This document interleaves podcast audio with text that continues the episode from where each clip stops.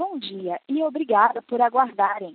Sejam bem-vindos à teleconferência da CSN para a apresentação dos resultados referentes ao segundo trimestre de 2020. Estão presentes hoje conosco os diretores da companhia. Informamos que esse evento está sendo gravado e que todos os participantes estarão apenas ouvindo a teleconferência durante a apresentação da companhia.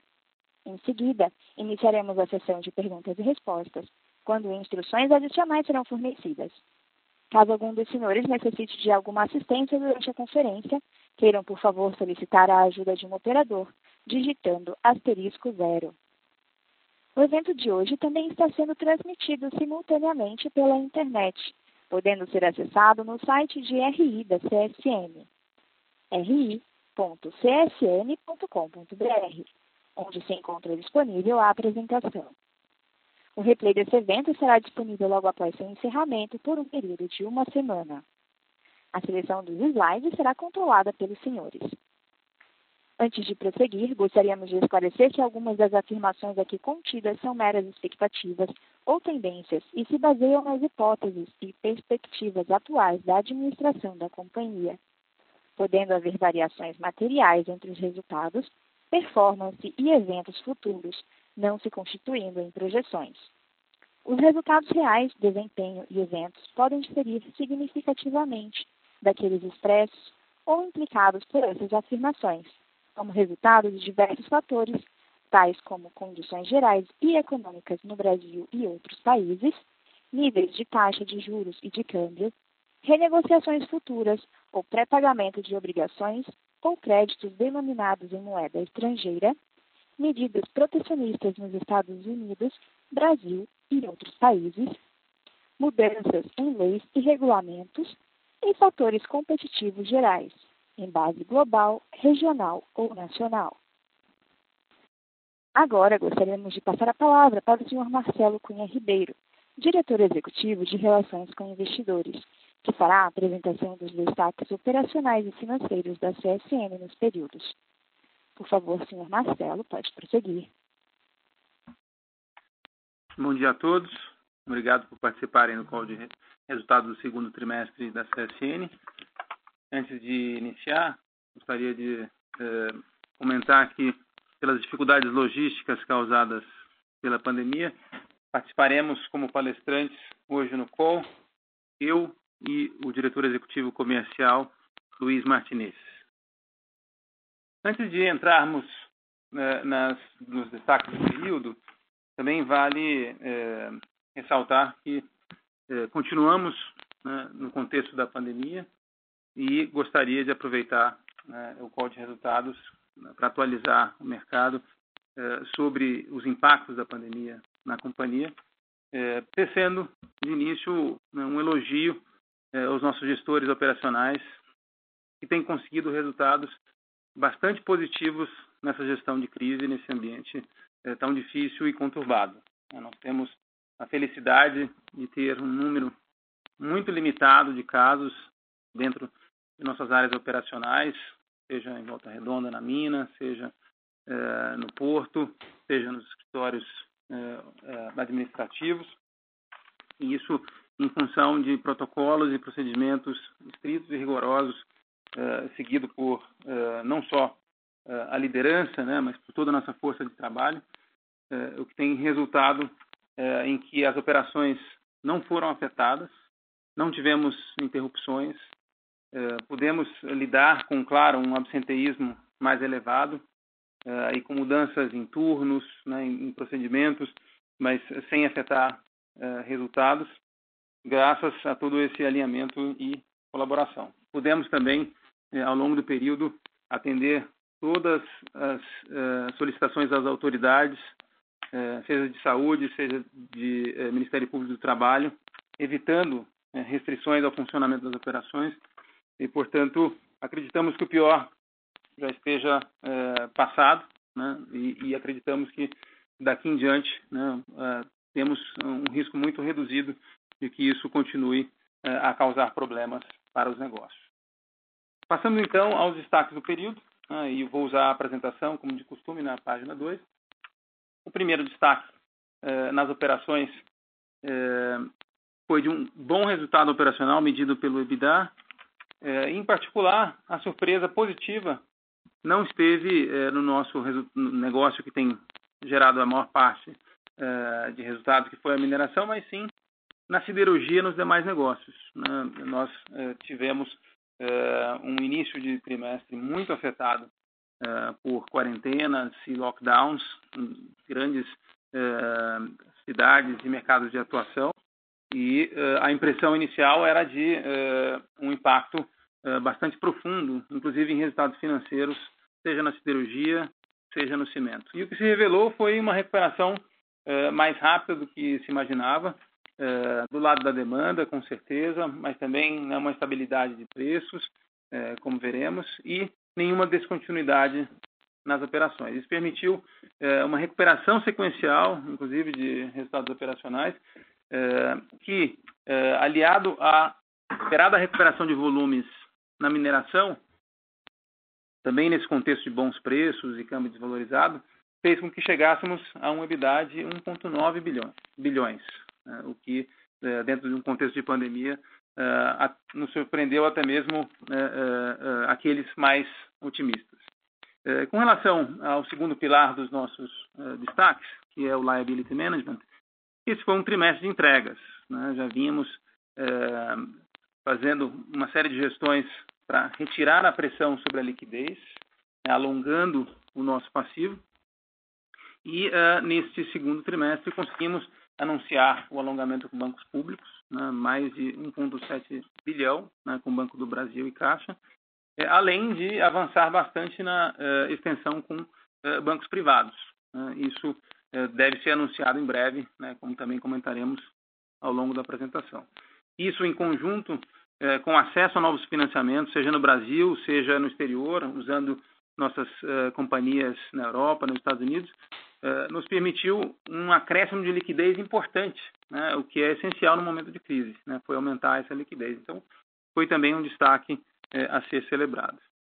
O último ponto, a questão da alavancagem, foi um trimestre novamente impactado pela desvalorização cambial, mas, mais uma vez, as nossas políticas de hedge accounting protegeu o resultado, evitando as volatilidades do câmbio, e a nossa política de hedge natural, ao ter receitas de exportação, também vão compensar esse pequeno acréscimo na alavancagem ao longo do tempo. Além disso, fizemos mais recentemente mais um pré-pagamento de minério, trazendo mais de 600 milhões de reais para reduzir o endividamento, o que também ajudou a manter essa alavancagem constante.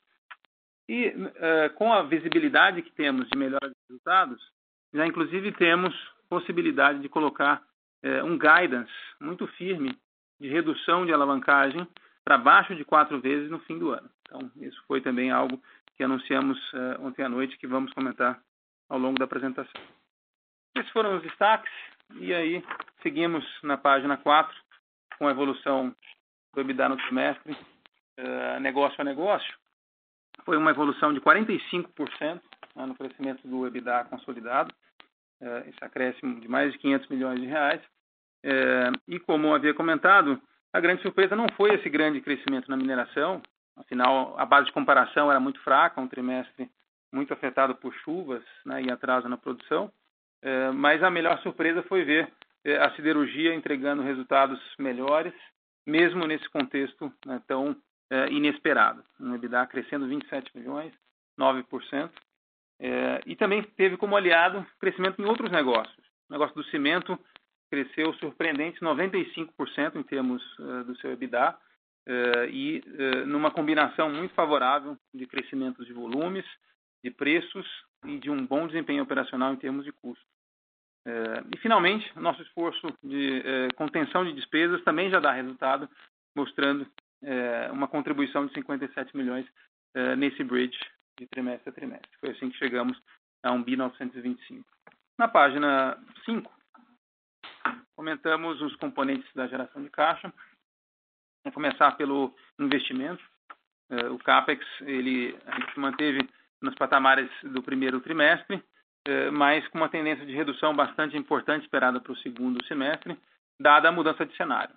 Como já havíamos comentado, fizemos uma revisão os investimentos esperados para 2020 para um mínimo dedicado à segurança, manutenção e sustentação, eh, com um guidance de 1,1 bilhão, que é metade do que foi o ano passado. Isso, claro, dentro desse contexto temporário de preservação da liquidez. Então, isso é o que devemos esperar para o segundo semestre. Eh, o segundo elemento da geração de caixa foi eh, o capital de giro. Tivemos também boas notícias nessa frente, uma vez que conseguimos compensar o incremento de estoques de produto acabado, natural, no momento de restrição de vendas, é, com uma série de iniciativas é, que passaram por alongamento de prazos de fornecedores, é, que passaram por prazos mais curtos de recebimento das nossas exportações, e isso levou a uma geração de caixa no período de mais de 400 milhões. Isso ajudou bastante nessa geração que vemos no gráfico abaixo, que ficou em 1,4 bi, que se compara bastante favoravelmente eh, aos trimestres anteriores. Conseguimos acelerar essa geração de caixa eh, mesmo nesse trimestre tão diferente. Passando para a página 6, vemos que essa geração de 1,4 bilhão foi essencial para compensar o crescimento da dívida que veio de um câmbio mais desvalorizado. O câmbio saiu de 5,20 no final do primeiro trimestre para 5,44, e isso aumentou o nosso endividamento, que é 70% em dólares, é, em um número parecido, 1,48.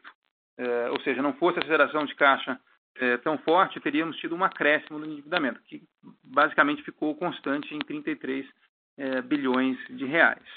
É, mas, é, como já comentei, essa elevação ela vai ser mais do que compensada por um crescimento no EBITDA. É assim que funciona o nosso hedge natural, uma vez que nossa geração de caixa em dólares também está na casa dos 65% a 70%. Ou seja, o que esperamos para os próximos 12 meses é de um crescimento mais do que proporcional, o que vai fazer com que a relação dívida líquida EBITDA desça naturalmente aos patamares anteriores a essa desvalorização cambial. Por isso é que conseguimos colocar já esse novo guidance de estar no final do ano abaixo é, de 3,75 vezes. É, esperamos realmente uma evolução rápida nesse sentido, ainda sem é, iniciativas financeiras. É, no médio prazo, mantemos o nosso guidance de três vezes, abaixo de três vezes, no fim de 2021, e principalmente um guidance de dívida líquida absoluta menor do que 23 bilhões de reais. Entendemos que é desafiador reduzir 10 bilhões de reais de dívida do balanço, mas vamos conseguir com a geração de caixa que esperamos e também, aí sim, com iniciativas financeiras que vamos entregar até o final do próximo ano. É, um outro ponto a se destacar é o aumento da liquidez. Né? Como vemos na página 7, então, é, o caixa é, chegou é, a 4,7 bilhões no conceito IFRS, 5,2 bilhões no conceito de disponibilidades ajustadas, é, o que atende às nossas é, expectativas de ter sempre né, um, como liquidez um valor acima das nossas obrigações de curto prazo. E aí a gente consegue observar que a gente conseguiu, né, através é, desses alongamentos, como eu disse, através de acesso a novos financiamentos, através dessas iniciativas operacionais, manter essa liquidez acima da dívida de curto prazo, que já vem se reduzindo justamente por conta desses alongamentos. Conseguimos, então, é, finalizar com Caixa e Banco do Brasil e temos aqui achurado mais 1,1 bi, que é o que esperamos anunciar também nos próximos dois meses, de alongamentos com bancos privados. Com isso, nós praticamente encerramos os esforços com relação a 2020 e passamos, já no segundo semestre, a focar né, nas torres de 2021 e 2022, é, onde temos ambições grandes, ou seja, queremos é, em breve né, ter um endereçamento completo né, dessas uh, amortizações para reduzir a pressão sobre curto prazo. Acreditamos que estamos num bom momento de liquidez global, é, vamos continuar lançando mão dessas iniciativas financeiras para reduzir eh, a alavancagem e trazer liquidez, e nesse contexto vamos conseguir, temos certeza, eh, estender grande parte dessas amortizações esperadas para 2021 e 2022 já no segundo semestre. Bom, com isso passamos então aos destaques por negócio, começando na página 9 né, pela siderurgia, eh, onde vemos que, naturalmente, é, tivemos uma redução de volumes, um volume eh, consolidado de eh, 1 milhão e 3 mil toneladas, equivalendo a uma queda de 12%. Eh, porém, né, há sim o que eh, se comemorar, ou seja, eh, no mercado interno tivemos uma queda de 20%, quando no início da crise, né, o próprio Instituto Aço Brasil previa reduções de até 40%. Afinal, o que vimos foi uma redução de 29%, mas ainda assim conseguimos mostrar né, uma redução menor do que o mercado. Isso por conta da nossa diversificação em termos de produtos, em termos de setores, né, não tão expostos aos setores mais afetados pela crise, como automotivo, linha branca. Com isso, conseguimos evitar o pior. Também a nossa diversificação geográfica ajudou. Né? Conseguimos, mesmo nesse contexto do eh, mercado de aço global muito enfraquecido, aumentar exportações. Crescemos 7%, contribuiu para mitigar essa queda de volumes, usando os nossos canais de exportação via subsidiárias em Portugal e nos Estados Unidos e também exportações diretas, eh, se aproveitando de um câmbio mais desvalorizado. No que toca eh, a preços, também tivemos um bom resultado, ou seja, uma queda de volumes de 12% foi quase que totalmente compensada por preços médios 10% acima sequencialmente, de maneira que a receita eh, ficou apenas 3% abaixo, isso em função eh, de um ambiente global de, de preço de aço eh, surpreendentemente resiliente. Né? Nós temos como grande fator, claro, a recuperação em V do setor industrial na China, né? o, o que tem se traduzido em produções e vendas de aço recordes naquele país, a ponto de a China ter eh, se tornado importadora de aço pela primeira vez em 11 anos, né, no mês de junho. Isso tem sustentado preços eh, internacionais eh, num nível interessante e trazendo né, numa paridade com o preço interno espaço para repassos de custo, que foi o que fizemos agora, inclusive em julho, e que ainda não estão refletidos aqui. Né? Certamente o, o Martinez comentará a respeito durante as perguntas e respostas. Com isso, conseguimos avançar no, no EBITDA, né, 6%, eh, mesmo nesse ambiente tão eh, desafiador. E vale o comentário que com uma me melhora significativa no negócio no Brasil, porque com os negócios na Europa e Estados Unidos sofrendo mais, o crescimento do EBITDA consolidado se deve principalmente a um crescimento desproporcional no negócio no Brasil. É, e não só o negócio de aços planos, mas também o negócio de aços longos. O negócio de aços longos foi totalmente é, transformado de um ano para cá em virtude de melhorias operacionais, além, claro, da resiliência na construção civil, e já respondeu nesse trimestre quase a 10% do nosso resultado é, aqui no Brasil. Seguindo na página 10, o outro lado muito favorável no trimestre foi o lado operacional na siderurgia. Finalmente, nós estamos colhendo os frutos eh, da reforma do alto forno, que nos penalizou de maneira significativa no ano passado. Agora, eh, passado inclusive eventos extraordinários do primeiro trimestre, eh, houve excesso de chuvas que causou disrupções operacionais, houve o apagão com a Light. Esse foi um trimestre muito mais estável, onde o alto forno 3 pôde mostrar sua capacidade. Então, com isso, tivemos uma produção crescente, para que tenha uma ideia, no ano passado, no pior momento da crise, o Alto Forno produzia cerca de 6 mil toneladas dia. Agora estamos em ritmo quase 50% superior, chegando a 9 mil toneladas dia. E isso fez com que, nos volumes, mesmo com o Alto Forno 2 sendo paralisado no final de maio, nós tivéssemos uma produção de placas praticamente constante com relação ao primeiro trimestre. E isso, logicamente, tem sido traduzido é, em custos mais competitivos. No trimestre tivemos praticamente uma estabilidade em reais, mas isso se deveu né, a matérias-primas, como o minério de ferro, né, incrementando em seu preço e, claro, a desvalorização cambial. Mas em dólares, nós vemos que tivemos aí esse custo de placa abaixo de 390 dólares, que foi né, um, um, indicador não alcançado nos últimos dois anos e meio, pelo menos. Né? Com isso, o EBITDA por tonelada é, segue melhorando e a tendência né, é que é, esses custos continuem melhorando também no terceiro trimestre afetando também a nossa rentabilidade por tonelada de maneira positiva. Na página 11, comentamos sobre a mineração, que como prevíamos, né, deu uma, um salto importante frente a um número muito anormal no primeiro trimestre, totalmente impactado por chuvas e atrasos em novas frentes de lavra. conseguimos recuperar, inclusive de maneira mais rápida eh, do que prevíamos, uma vez que essas novas licenças só foram obtidas no meio do trimestre, mas ainda assim conseguimos esse crescimento.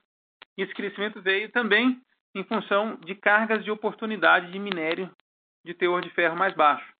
O momento atual do preço do minério é tão favorável né, que mesmo cargas com teor de ferro abaixo de 60%, abaixo de 58%, têm obtido margens é, surpreendentes. Isso fez com que pudéssemos usar essas cargas é, com oportunismo, é, ajudando aí receitas e margens por tonelada, mas fez com que é, a realização de preços fosse marginalmente afetada. Por isso que vemos que o preço realizado em dólares foi marginalmente inferior ao do trimestre anterior, mesmo no ambiente onde o indicador Platts subiu, mas com um uh, impacto bastante positivo sobre rentabilidade e assim conseguimos uh, demonstrar aí esse crescimento de 54% uh, eh, no nosso EBITDA, que foi o segundo melhor EBITDA da unidade de mineração na história.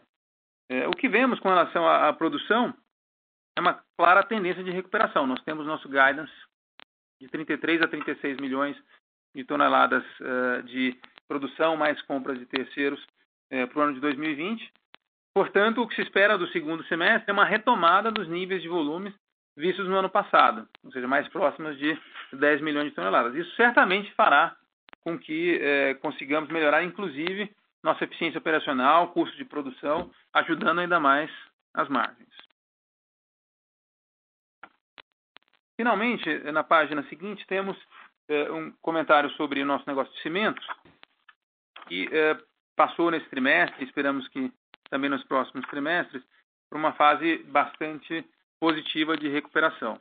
É, o que eh, temos observado é uma aceleração de projetos de reforma, manutenção e de certos projetos de construção civil eh, que estavam eh, parados se aceleraram durante a pandemia, eh, fazendo com que a demanda por cimento crescesse muito rápido, de maneira que até em junho tivemos um crescimento de 24%, que não se via havia muitos anos. Isso claramente se traduziu nos nossos números também, né, não só em termos de volume, onde conseguimos crescer um, um dígito alto, mas também em preços, onde já é, houve uma evolução no mercado é, de dois dígitos. Com isso, cres conseguimos crescer aí nossa receita líquida quase 20% no trimestre, com impacto é, bastante positivo em rentabilidade medida pelo EBITDA. Chegou a 27 milhões, com margem de 16%, e isso ainda não reflete é, o que veio agora no, no terceiro trimestre, ou seja, essas tendências continuam. Nós acreditamos que os projetos de residenciais né, e de novos lançamentos vão continuar acontecendo, nós temos o mercado capitalizado, é, então acreditamos que essa é uma tendência que vai perdurar pelo resto do ano, trazendo a nossa unidade de cimentos para um outro nível de relevância dentro da CSN. Por isso, trouxemos também aqui esses indicadores. Creio que com isso encerramos a apresentação e podemos abrir para perguntas e respostas. Obrigada. Iniciaremos agora a sessão de perguntas e respostas para investidores e analistas.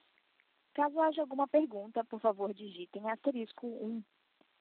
Se a sua pergunta for respondida, você pode sair da fila digitando asterisco 2. Solicitamos a gentileza de tirarem o fone do gancho ao efetuarem a pergunta. Dessa forma, uma ótima qualidade de som será oferecida.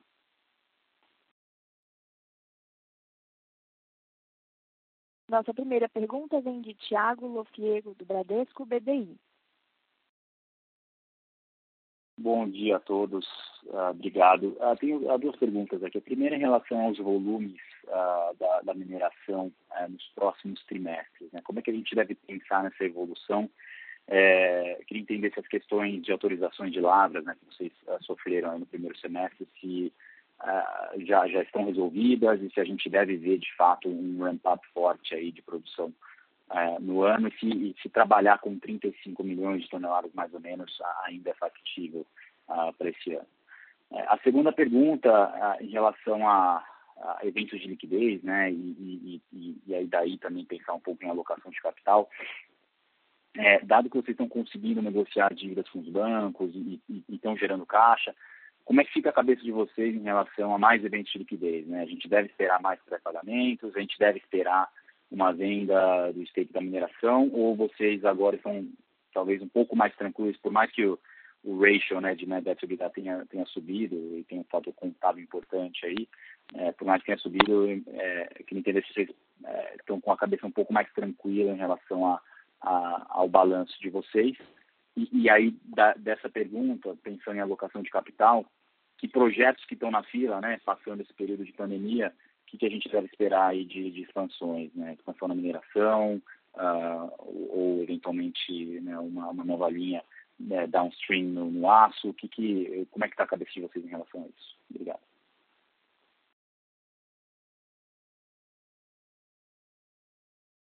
Senhoras e senhores, por gentileza aguardem a reconexão do palestrante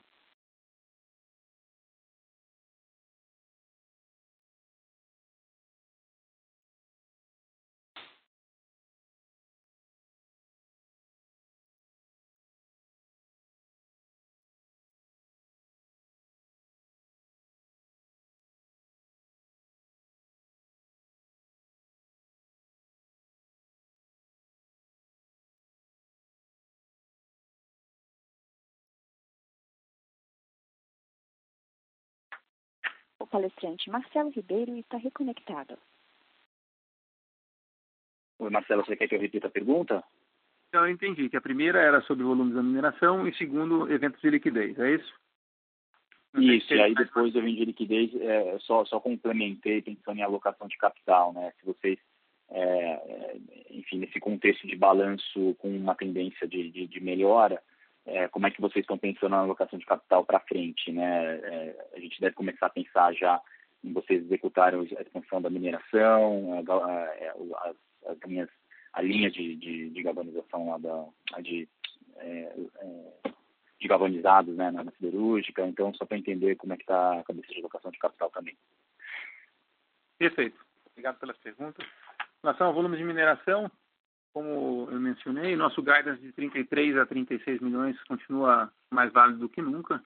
Inclusive, como eh, nós temos conseguido eh, compras de terceiros né, eh, de maneira bem sucedida, né, em volumes até maiores que no ano passado, e como temos essas cargas de oportunidade né, de minérios com teor um pouco mais baixo, com margens muito boas, né, estamos bem otimistas né, de está dentro desse range, mas é, mais para os números que você mencionou, Thiago. É, então, com relação a eventos de liquidez, é, nós não abandonamos o nosso objetivo né, de estar abaixo de 23 bilhões para o ano que vem. E isso, como eu comentei durante a apresentação, vai exigir, sim, né, ou venda de ativos ou abertura de capital subsidiárias ou ambos. Né? Então, continuamos trabalhando nisso. Né? É, vamos é, estudar né, realmente o IPO da mineração, como já comentado. O momento é favorável do ponto de vista de mercado de capitais, de liquidez global e mercado de minérios. Então, estamos é, em pleno é, período de análise a esse respeito. É, a venda da subsidiária da Alemanha ainda é uma possibilidade. Né? Nós simplesmente demos uma pausa, dado é, o momento da pandemia e o verão europeu, mas continua aí nas cartas, vamos dizer assim, além de outras possibilidades, né? um streaming de minério, né? as ações da Usiminas, enfim, não há segredo aqui, são, são ativos que já estavam com parte dos nossos planos e que lançaremos mão, sim, né, para chegar nesse endividamento para poder, e aí já respondendo a segunda parte da segunda pergunta, é, investir, ou seja, estamos fazendo isso para buscar oportunidades de crescimento é, atrativas. Né? É, então, a principal delas é a expansão da mineração, né? como já é, comentado anteriormente, o, pro, o, projeto da planta de 10 mais 5 milhões é, está a todo vapor. Conseguimos no mês de maio né, a licença prévia, a licença de instalação, então foi um feito interessante. Né? É, estamos é, acelerando com a engenharia detalhada, né, e vamos uh, iniciar né, as obras no ano que vem. Né? Esse é um projeto de 500 milhões de dólares e que vai ser né, um dos grandes destinos aí é, desse capital. Né? É, no lado é, da siderurgia, são projetos muito mais de produtividade, né, de é, aumento de capacidade da coqueria, né, grandes reformas, e não em expansão de é, capacidade, pelo menos não nesse momento. O projeto da, da linha de galvanizados é um excelente projeto, mas claramente precisa ser colocado em análise, né, dado o que está acontecendo na indústria automotiva globalmente, mas também não desistimos, né, continua em estudo. E, e claro, né, é, dividendos seguirão a política do dividendo mínimo obrigatório. Nada disso mudou. Vamos continuar com os 25% do lucro líquido.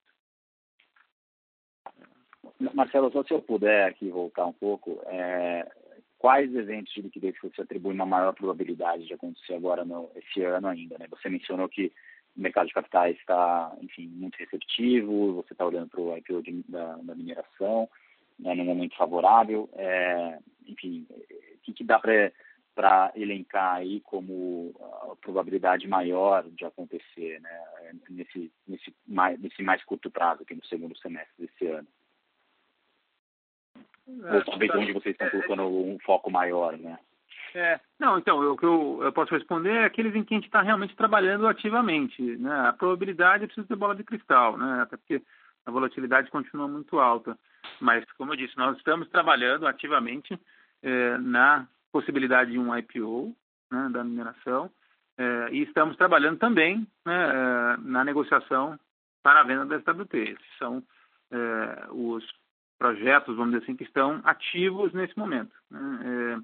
E a probabilidade a, a, ser atribuída a cada um deles, enfim, é um pouco binário, por isso eu fico né, é, te devendo né, um número específico, mas é, pelo avançado de cada um desses projetos são, são probabilidades relevantes, né? não é no campo do remoto, né? é no campo do possível provável, né? é isso que eu colocaria.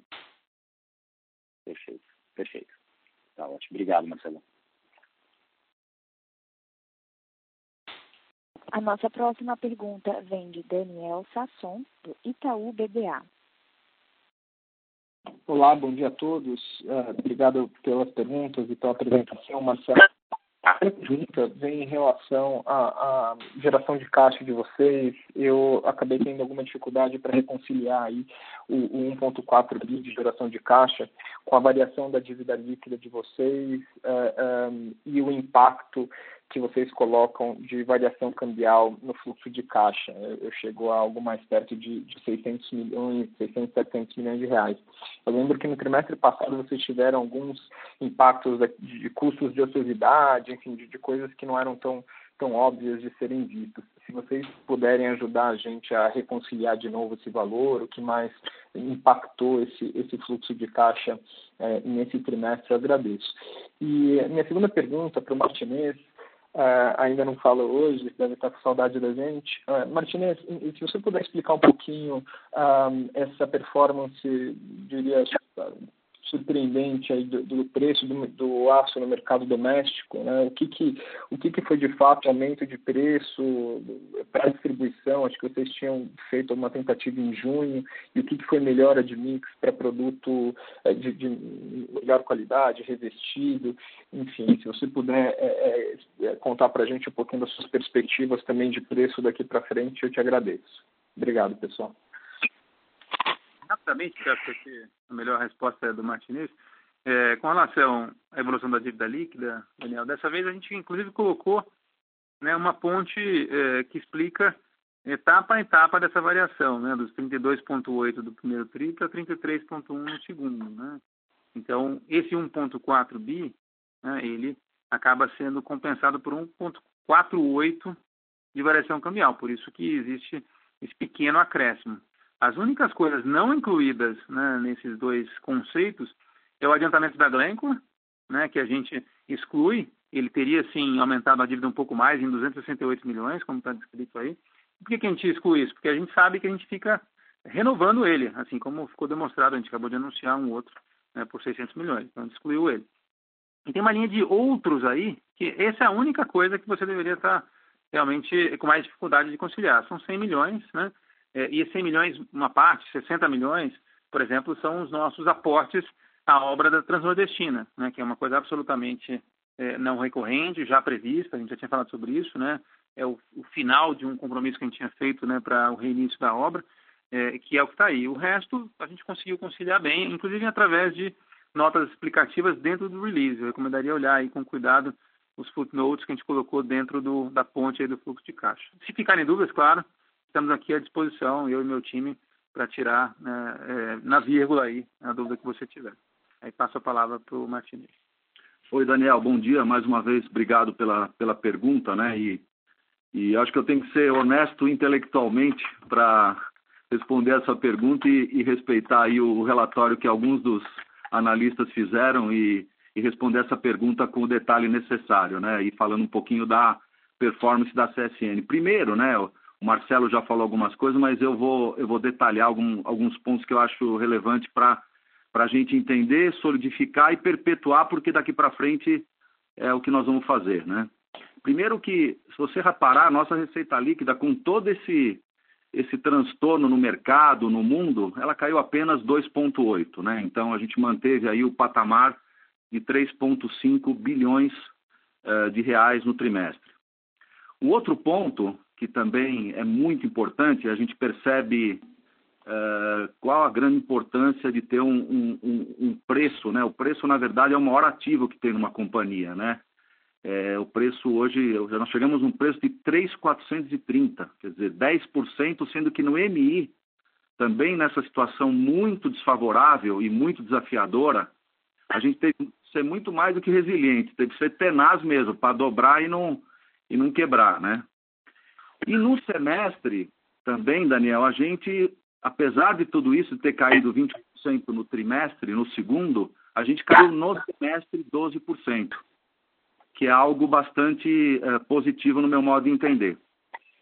Entrando um pouquinho no detalhe do que a gente fez, eu acho que a grande sacada aí, na verdade, a gente nunca teve um mix tão forte de valor agregado a gente chegou a 53% da nossa venda de aços planos.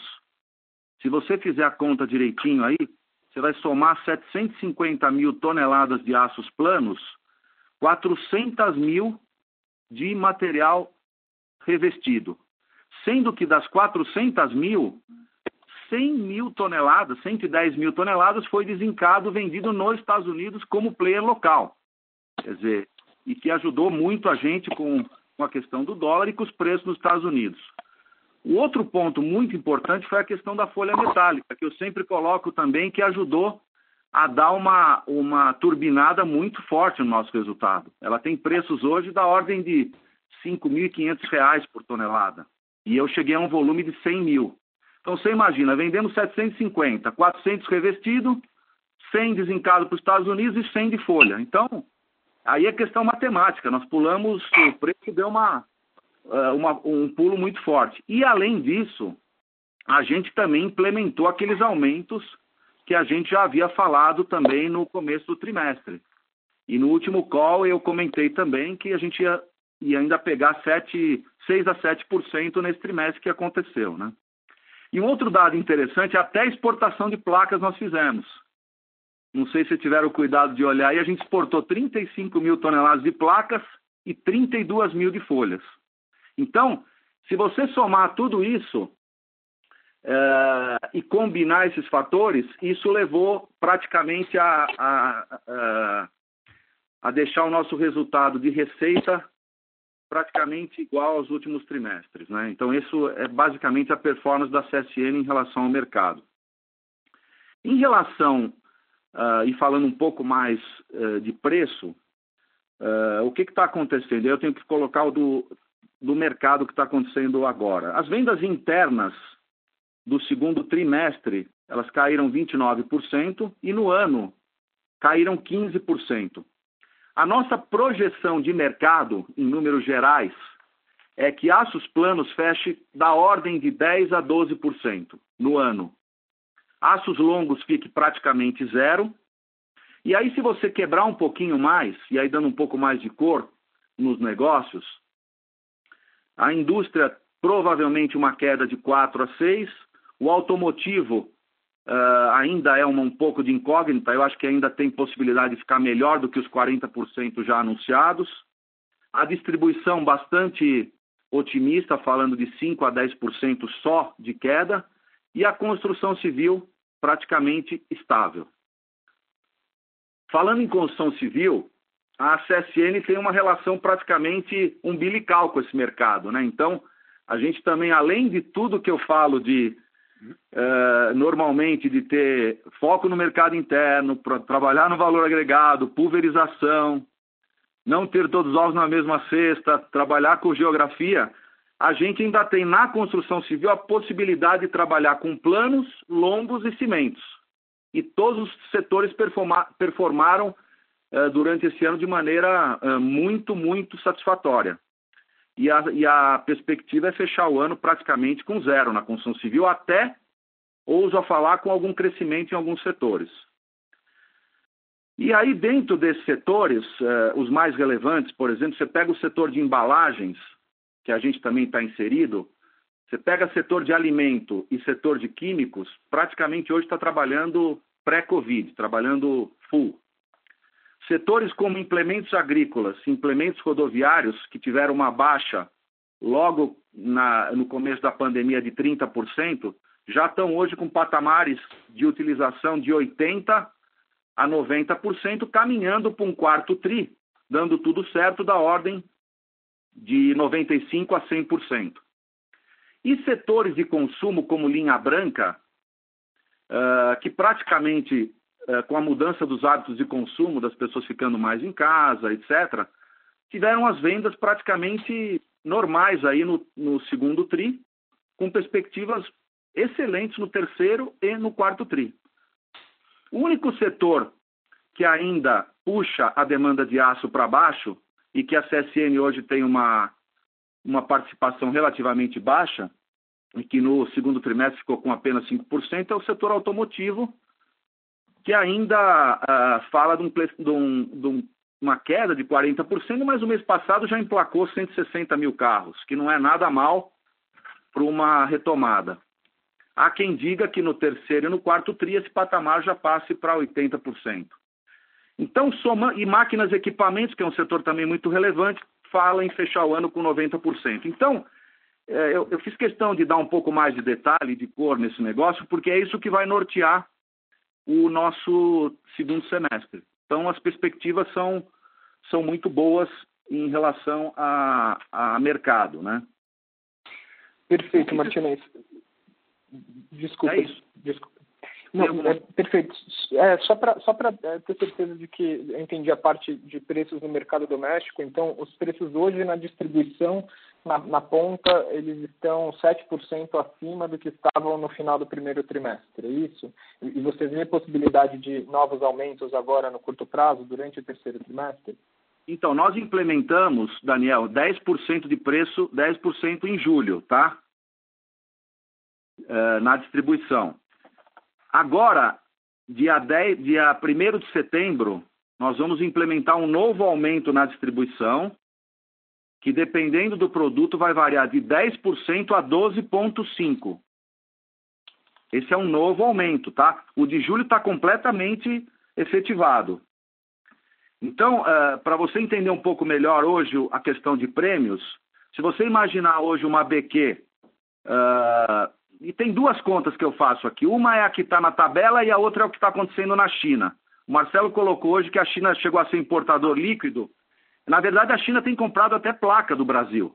Então, chegou até a 500 dólares o BQ na China. Então, vamos imaginar que, que o BQ varie de 470 dólares na China a 500 dólares com câmbio fixo de 5,15 e um preço aqui no mercado interno de 2.800, 2.850, ainda sem o aumento de 10%, esse prêmio é de 8 a 13%.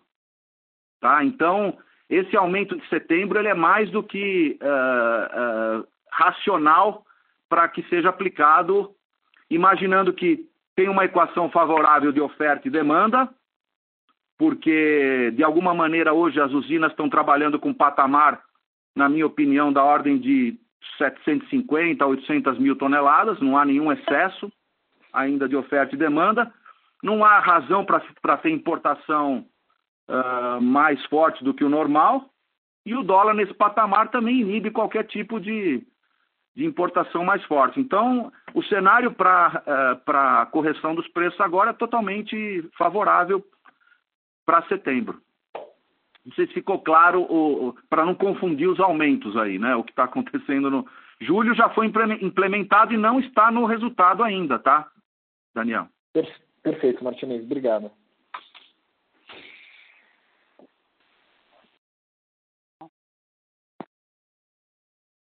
Our next question is coming from Mr. Carlos de Alba with Morgan Stanley.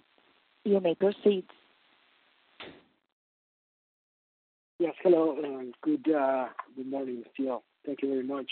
Um, so my, my first question, first question is, um, Marcelo, maybe uh, on coming back to the, to the cash flow statement, uh, there was about six hundred and four million dollars uh, change in working capital that helped the, the cash flow cash flow operations in the quarter.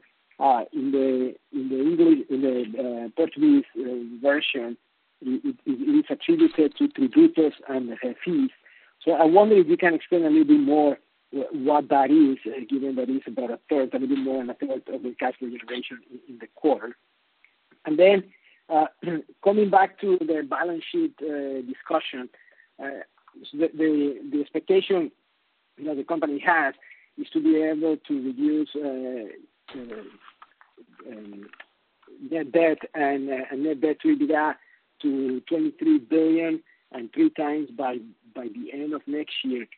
What IRR price are you forecasting um, implicitly in these numbers, as well as um, are there any subsequent increases in steel domestic prices that are embedded in that calculation? Thank you very much. Carlos, eh, obrigado pela pergunta. É, com relação é, ao fluxo de caixa e capital de giro, é, como eu mencionei é, na apresentação, a gente teve variações importantes em cima de iniciativas é, intencionais, ou seja, nós fizemos gestões pontuais nesse trimestre para aumentar a liquidez. Né? Então, é, no caso do estoque, o estoque de produto acabado cresceu, mas fizemos gestões importantes para reduzir a margem de cobertura em sobressalentes, em matéria-prima, evitando um aumento ainda maior de estoques. E do lado do passivo, né, fizemos um alongamento importante né, com fornecedores, negociado com fornecedores que podem suprir esse alongamento, principalmente fornecedores é, internacionais de carvão e coque, né, é, e pelota, é, e isso ajudou de maneira significativa também né, no fluxo de caixa. Do lado dos recebíveis, né, temos aí é, a sorte de ter recebíveis é, de volume é, na mineração, com cartas de crédito confirmadas, o que torna esse tipo de recebível uma moeda bastante líquida. Né? Então, em algumas é, situações, conseguimos antecipar esses recebíveis sem custo, outras com custo financeiro muito baixo. E isso foi né, que trouxe esse fluxo de caixa é tão significativo. Em menor monta, o que ajudou também foram as ações de apoio né, é, do governo é, à liquidez. Então, esse diferimento, né, por exemplo, é, de, de, impostos e de taxas e, de contribuições previdenciárias também ajudou. Então, esse conjunto de ações é que levou a que tivéssemos esse capital de giro ajudando de maneira tão é, significativa. Com relação às projeções, o que temos em termos de minério é, é basicamente a curva de consenso, ou seja, são, é o consenso da projeção dos analistas, né, que para o ano que vem projeta um, um por volta de 75 dólares. Né? Então, não estamos inventando nada. Acreditamos que esses números são conservadores no, no dia de hoje. Né? É, e as outras premissas é, igualmente, ou seja, em termos de câmbio, estamos usando as premissas de câmbio é, do mercado, né, como previsto na é, pesquisa Focus do Banco Central. É, em termos de preços de aço, são os preços atuais, né, não prevemos é, novos aumentos. Então, é isso que está inclu incluído nas nossas projeções.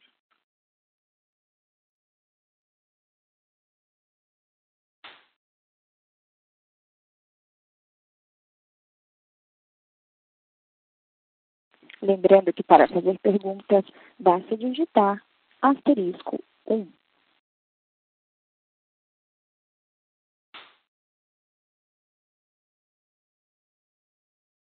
A nossa próxima pergunta vem de Tiago Ogeia, de Goldman Sachs. Oi, bom dia a todos, obrigado pelas perguntas. Eu tenho é, um, primeiro uma pergunta para o Martinez, né, essa questão aí do, do, da situação de supply e demand de aço. É, primeiro, né, teve uma reação geral do, do setor de fechar a capacidade devido né, ao avanço do coronavírus, e agora parece que a demanda está surpreendendo para o lado positivo, né? Então, queria entender um pouquinho do Martinez como que ele vê a volta dessa capacidade, se isso de repente pode aumentar a competição por preços e aí é, frear um pouco talvez esses aumentos, apesar de, da paridade tão descolada. E, na, e uma segunda pergunta sobre a, a mineração, a gente viu, é, na verdade, um, um, um, aumento de volume, né? mas o custo por tonelada ele subiu. Acho que tem aquela questão do conceito de ociosidade que foi aplicado no primeiro TRI, mas se puderem clarificar um pouquinho melhor por que, que o custo subiu e a qualidade caiu, é, seria importante. Obrigado. Oi, Tiago. É, bom dia. Na verdade, é, as contas que eu tenho hoje de capacidade, é, na verdade, hoje você tem Uzi Minas operando com alto forno, Arcelor operando também com alto forno, já anunciou a retomada de um outro alto forno dedicado à exportação. A Gerdau tem, uma, tem um alto forno, mas uma parte é dedicada para longos e outra parte para planos, né? então está bem delimitado uh, o, o que, que ele vai fazer aí. E a CSN. Somando toda essa capacidade hoje que está instalada, atual e que está operando, na minha conta, uh, essa oferta hoje de aço ela está da ordem de 750 780 mil toneladas por mês. Que é uma oferta que, uh, que consegue, que dá para atender o mercado hoje. Uh, porque além disso também a gente tem dois players no mercado nacional que são fornecedores de placa. Né? Então você tem o Maternium e tem a companhia siderúrgica do PCM que também podem fornecer placa. E, e, além disso, também tem a possibilidade ainda da volta do alto forno, tanto da Uzi Minas quanto da CSN. Então, eu acho que, é, obviamente, oferta e demanda é uma equação, é, é uma curva importante para a gente implementar o aumento de preço, mas eu não acredito que seja um obstáculo para é, colocar esse aumento de preço em setembro, porque ele vai ser muito mais turbinado pela demanda da China, porque hoje, por exemplo, a gente tem um preço na China que o CRU, o Platts, estão, eles estão prevendo, não, não prevê nenhum preço na China no segundo semestre menor que 500 dólares. Com 500 dólares e dólar de 5,15, o preço atual da BQ tem um prêmio negativo em relação ao importado que varia de 9% a 12%. Então, o aumento de setembro ele tem que ser feito rápido e tem que, e tem que emplacar em toda a cadeia de valor. É uma questão aí de custo e não tem como ficar para trás. Agora, a capacidade, obviamente, ela tem que ser, ela tem que ser cuidadosamente uh, entendida, porque aí tem que olhar por linha de produtos também, porque a importação nesse cenário ela acaba chegando no país e ela acaba atingindo a CSN, porque a maioria do que vem é material galvanizado. Então a CSN vai continuar sempre olhando oferta-demanda, custo, a competitividade na cadeia de valor e eu vou fazer todo tudo que eu tenho que fazer aqui no meu mix para eh, para maximizar o valor para a CSN em busca do, do número que o Marcelo sempre coloca aqui, que é uma, é uma ideia que a gente tem de buscar, de retomar uh, rentabilidade da siderurgia da ordem de 100 dólares por tonelada. É uma ideia que a gente tem, não é uma projeção, mas é um, é um número que a gente busca hoje, ok? Então, eu não acredito que seja um empecilho, não. Respondida a pergunta? Tiago? Não, respondido, está claro. Se puder é, clarificar sobre a mineração, eu agradeço. Claro. Então, sobre a mineração, você tem toda a razão. É, a comparação sequencial nos custos do segundo com o primeiro TRI não é muito útil, porque o primeiro TRI foi muito distorcido pelos altos custos com a ociosidade. Né? Então, é, realmente, esses custos, ao não pertencerem ao custo da mercadoria vendida, né, eles tornam a comparação um pouco injusta, né, do primeiro com o segundo tri. É, isso é um ponto. Outro ponto é que a gente também tem um acréscimo do custo do produto comprado, ou seja, compramos minério a um preço mais alto porque o preço subiu, né? É, isso também é, torna o custo em reais um custo um pouco mais alto, né? ainda que isso agregue bastante a margem. É, mas acho que o mais relevante nessa discussão é que o nosso custo caixa no conceito C1 ficou da produção, eu digo, ficou em 17 dólares e claramente é um custo de transição, ou seja, não é o custo onde queremos chegar, porque no segundo semestre, com volumes voltando né, ao que tivemos no ano passado, mais próximo de 10 milhões de toneladas, vai ser bastante diluído em termos de é, é, diluição de custo fixo. Né? É, então, é, a gente vai ver realmente esses custos é, evoluindo de uma maneira muito positiva ainda em comparação com o que foi no segundo tri. Entendi, Marcelo. Só para clarificar, então não tem nenhuma questão de stripping dentro da mina ou qualquer coisa assim. E o meu, o meu follow-up também é, vocês antes davam a quebra né, do minério de terceiros. Você tem esse número para informar para a gente? Qual o percentual de terceiros no trimestre? A gente, a gente parou porque a gente viu que a gente estava fazendo diferente do benchmark, né? Então a gente está é, tentando é, assim ser é, transparente, mas ao mesmo tempo né, protegendo informações estratégicas como é essa compra né, de, de, produtos de terceiros. Mas esse é um mercado que não vai mudar muito ano contra ano. Então, esse é o que é o guidance que eu posso compartilhar com você, né, em 2020 versus 2019. Então, é, também respondendo a primeira pergunta, não houve nada na mina em termos de é, aumento de custo, é só essa transição mesmo para esses volumes maiores que a gente vai ver no segundo semestre, que aí sim vão levar os custos que a gente tinha no ano passado. Tá, já, tá claro. Obrigado. Próxima pergunta vem de Tiago Lufiego, do Bradesco BBI. É, só um follow-up aqui rápido para o Martinez. Na verdade, a mesma pergunta que o Ogea tinha, já fez aí sobre dinâmica de oferta e demanda e aumento de preço de aço. Mas, Martinez, só é, para entender aqui, é, hoje você já está vendendo a 2,850 e esse é o preço que você está realizando depois do aumento de junho ou julho, né, não, não, não lembro exatamente agora, e aí com esse 2,850 você ainda tem um prêmio negativo de 9 a 12%. É isso? Perfeito, é isso aí, Tiago, é exatamente isso. Tá. Então, é, tá, hoje o, preço atual do, hoje o preço atual de uma BQ sem piscofins uh, no mercado interno do, em torno de 2.800, 2.850. Esse é o preço. Considerando a BQ na China 470 a 500 dólares, uh, esse prêmio hoje é negativo em torno de 8 a 13, por isso que justifica um aumento, na minha opinião, de 10 a 12,5% em setembro. Tá? Dependendo do produto. Obviamente, zincado eu não tenho todo esse prêmio, eu tenho que ser um pouco mais cuidadoso, porque é onde eu quero também uh, trabalhar um pouco mais o mercado e não deixar o importado uh, caminhar uh, na penetração do mercado interno. Tá? E, aproveitando aqui, Martinez, e aumento para a indústria, né? Porque a gente está falando aqui dos aumentos para a distribuição. Ah, né? indústria, boa pergunta.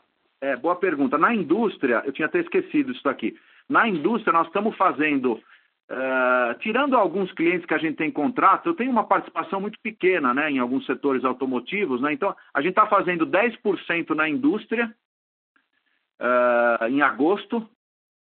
Obviamente, a gente tem um, uma certa.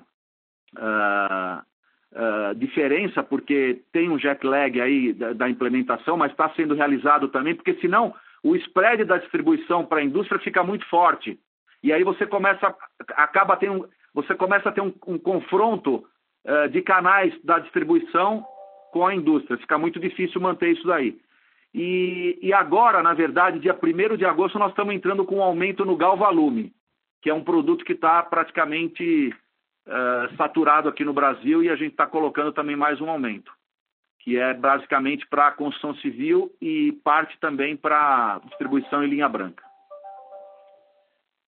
Perfeito. E, é, entendi. E, e, os aumentos para longos, então, está é, tá nessa linha aí ah, também. Né? A gente vê uma também. eu até esqueci de falar de longos. Longos, longos na verdade, é, a gente está trabalhando full, né? A gente é, é, o, é, o, é o menor do mercado, mas longos eu estou privilegiando, na verdade, longos a gente tem, como cimento, cimento a gente tem hoje 20 mil clientes cadastrados, só para você ter uma ideia. A gente vende todo mês para 10 mil. Em longos, eu tenho praticamente 8 mil clientes todo mês em longos. Então, a gente está vendendo, eu vendo menos para mais clientes. Então, a gente está aumentando da ordem de 12% longos.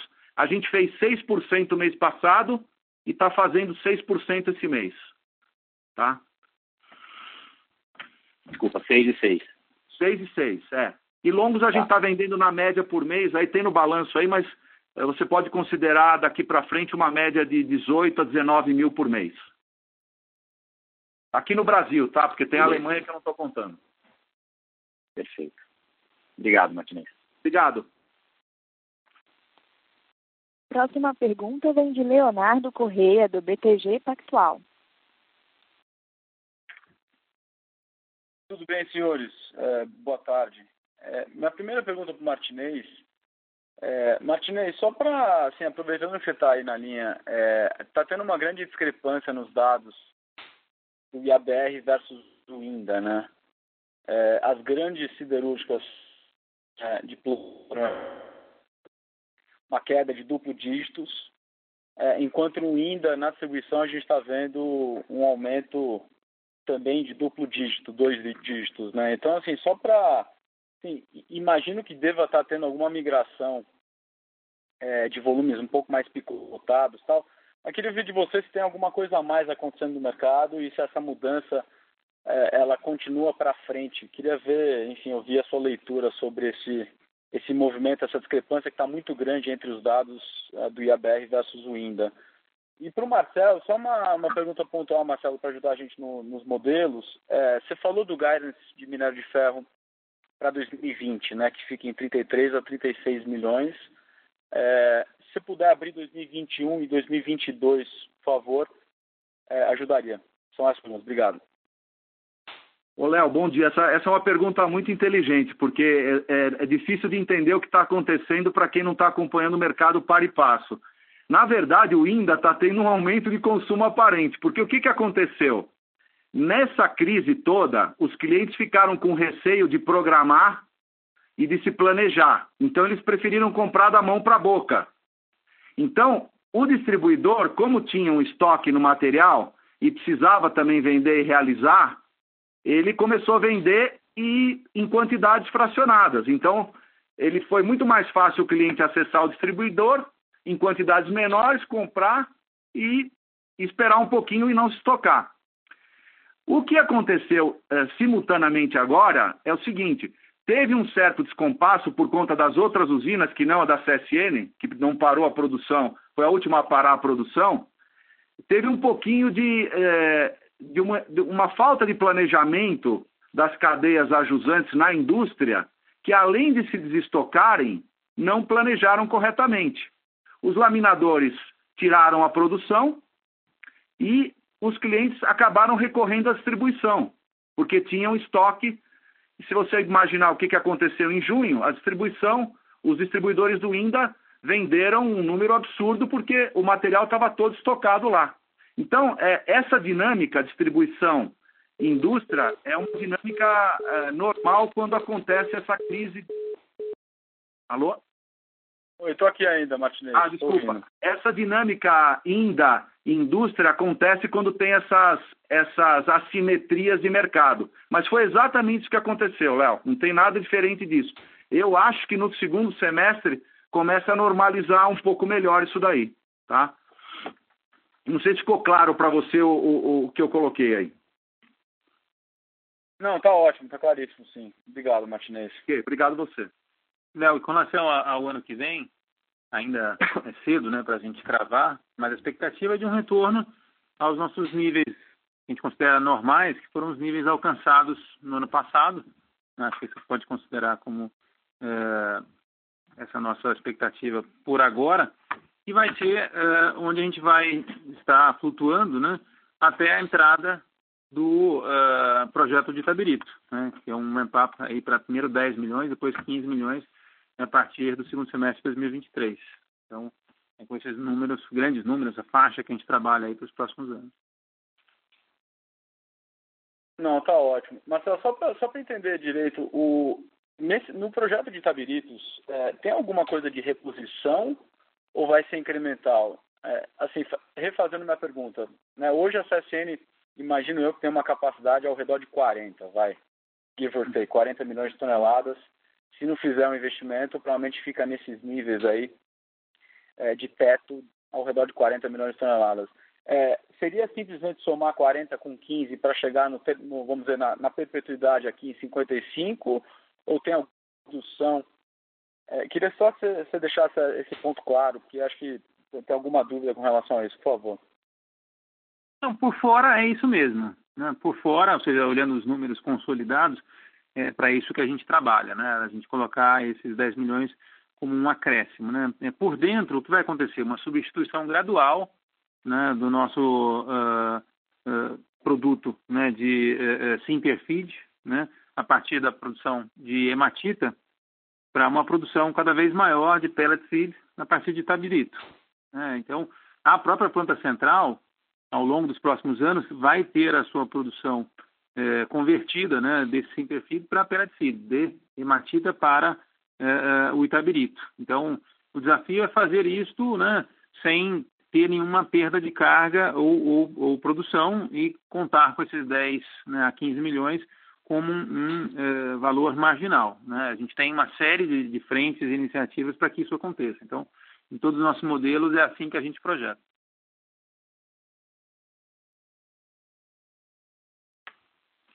Tá claro. Você cortou no, no final, mas eu entendi. Obrigado, Marcelo e Martinez. Ok. Ok. Próxima pergunta vem de Gabriel Galvão, da Credit Suisse. Opa, boa tarde, pessoal. É, primeiramente, parabéns pelo resultado. É, a minha primeira pergunta seria em relação à retomada do Alto Forno 2 de vocês. É, eu queria saber se já tem plano para essa retomada e até se vocês conseguem explicar um pouquinho para a gente o que, que motivaria essa decisão do lado de vocês. É, se vocês puderem dar uma cor também sobre os custos envolvidos na retomada desse alto forno, seria bastante útil também. E aí a segunda pergunta que eu tenho é em relação é, a possíveis expansões, né, que vocês poderiam vir a anunciar aí quando vocês alcançarem essa alavancagem alvo de três vezes dívida líquida EBITDA no final de 2021. É, queria saber se vocês estão planejando já anunciar alguma expansão aí, talvez na linha de uma nova uma nova linha de galvanizado, né, ou talvez até considerando investir em uma pelotadora, né, dado a, a possível maior disponibilidade de pellet feed que vocês é, mencionaram agora há pouco. É, essas são as minhas perguntas. Obrigado, pessoal. Gabriel, com relação ao Alto Forno 2, nós estamos trabalhando para ficar prontos até o final do ano né, e monitorando o mercado. Então, uh, os preparativos, que incluem a limpeza, e a compra de refratários eh, já começaram né, e estaremos prontos eh, antes do fim de novembro. Né? Agora, eh, a questão dependerá, claro, né, como já discutido aqui, da oferta e da demanda. Né? e o custo é um custo entre 10 a 15 milhões de dólares, também não é um custo tão alto como já comentado aqui anteriormente. Né? e com relação né, a, a, a, novos investimentos, a gente é, tem aí um, um, leque amplo de oportunidades que, como eu disse, já é, é, passa por expansão da mineração. Né? Então, a mineração tem o um projeto né, de 10 né, mais 5 milhões, que é um projeto de 500 é, a 550 milhões de dólares, né? É, e vai consumir uma parte é, da nossa banda, vamos dizer assim, em termos de geração de caixa é, mas também projetos em outras áreas. Né? Então, dependendo realmente da estrutura de capital, nós podemos diversificar. Né? Acho que é, a questão de energia sempre foi né, um setor é, importante para a CSN, do ponto de vista de voltar a ser autossuficiente. Né? É, um acréscimo na, nossa capacidade de geração é algo que nós consideramos, então, no futuro é uma possibilidade. O setor de infraestrutura logística, idem, né? É, uma consolidação do setor de cimentos. Então, são sempre é, oportunidades que a CSN considera e consideramos dentro do nosso core business. Certo, ok, bastante claro. Obrigado. Obrigada. Não havendo mais perguntas, gostaria de passar a palavra para o senhor Marcelo Cunha Ribeiro, diretor executivo de Relações com Investidores, para as considerações finais. Gostaria apenas de agradecer a todos pela presença no call e mais uma hora de, de conversa. É, esperamos vê-los né, e conversar com todos bem e com saúde né, nos resultados do terceiro trimestre. Obrigado e boa tarde. Obrigada. A teleconferência de resultados da CSN está encerrada. Desconectem suas linhas e tenham uma boa tarde.